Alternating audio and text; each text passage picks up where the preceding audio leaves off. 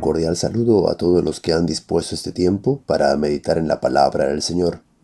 Soy el pastor Kendy Valenzuela y hoy meditaremos en el Salmo 119, en los versículos 113 al 120, al cual he puesto por título El temor a Dios.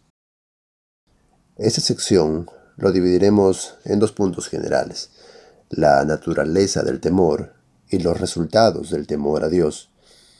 Hablando de la naturaleza, pues veremos dos puntos también mostrados en algunos versículos.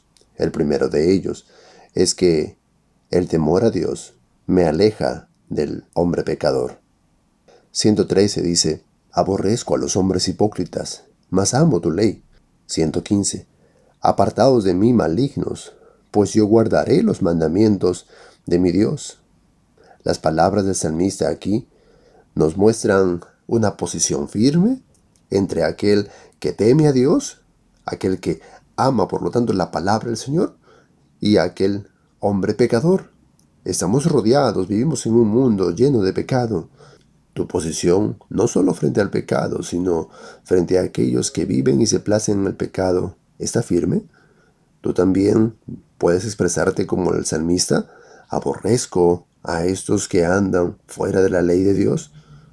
Dentro de la naturaleza del temor a Dios encontramos también la confianza en la palabra de Dios. Verso 114 dice, Mi escondedero y mi escudo eres tú, en tu palabra he esperado. Verso 16, Susténtame conforme a tu palabra, y viviré, y no quede yo avergonzado de mi esperanza. El confiar en la palabra del Señor es saber que en ella estamos seguros. Es entender que frente a la oposición, frente al pecado, nosotros podemos estar tranquilos confiando en la palabra del Señor, porque es nuestro escudo, es el lugar de nuestro refugio, escondedero. Es saber que nuestra vida depende de la palabra del Señor y que la única vida verdadera emana de su palabra. Por eso el versículo 117 nos habla del gozo que hay en temer a Dios. Sosténme y seré salvo, y me regocijaré siempre en tus mandamientos. ¿Cómo no regocijarnos en la palabra del Señor? ¿Cómo no hallar gozo en el temor a Dios? Si nos mantiene con bien, si nos sostiene, nos trae salvación. Ahora, veremos los resultados del el temor a Dios. Verso 118 en adelante. Hollaste a todos los que se desvían de tus estatutos, porque su astucia es falsedad. Como escorias hiciste consumir a todos los impíos de la tierra. Por tanto, yo he amado tus testimonios.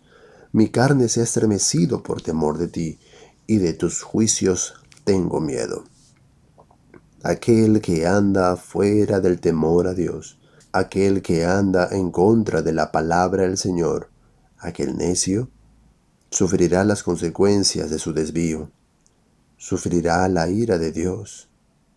Dios ama al que hace su palabra, Dios ama al que vive en su voluntad, pero la ira de Dios está sobre los hijos de desobediencia, aquellos que andan en pecado y aquellos que se deleitan en pecado, por eso encontramos palabras como esta, en referencia a aquellos que se desvían de la palabra de Dios, palabras duras, palabras fuertes, aquellos que creen que andar en el pecado pues es algo astuto, que les irá bien, pero en realidad, como menciona el verso 118, pues es falsedad, es astucia.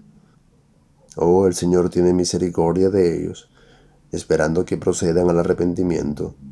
Pero el hombre no busca a Dios, el hombre no quiere saber de Dios, el hombre se deleita en pecado.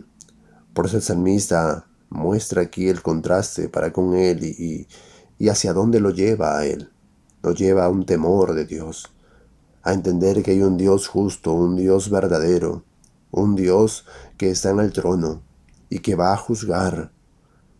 Y eso también alimenta el temor santo que uno debe tener de Dios, del querer honrar a Dios, del reconocer que Él tiene el poder, la gloria y el honor.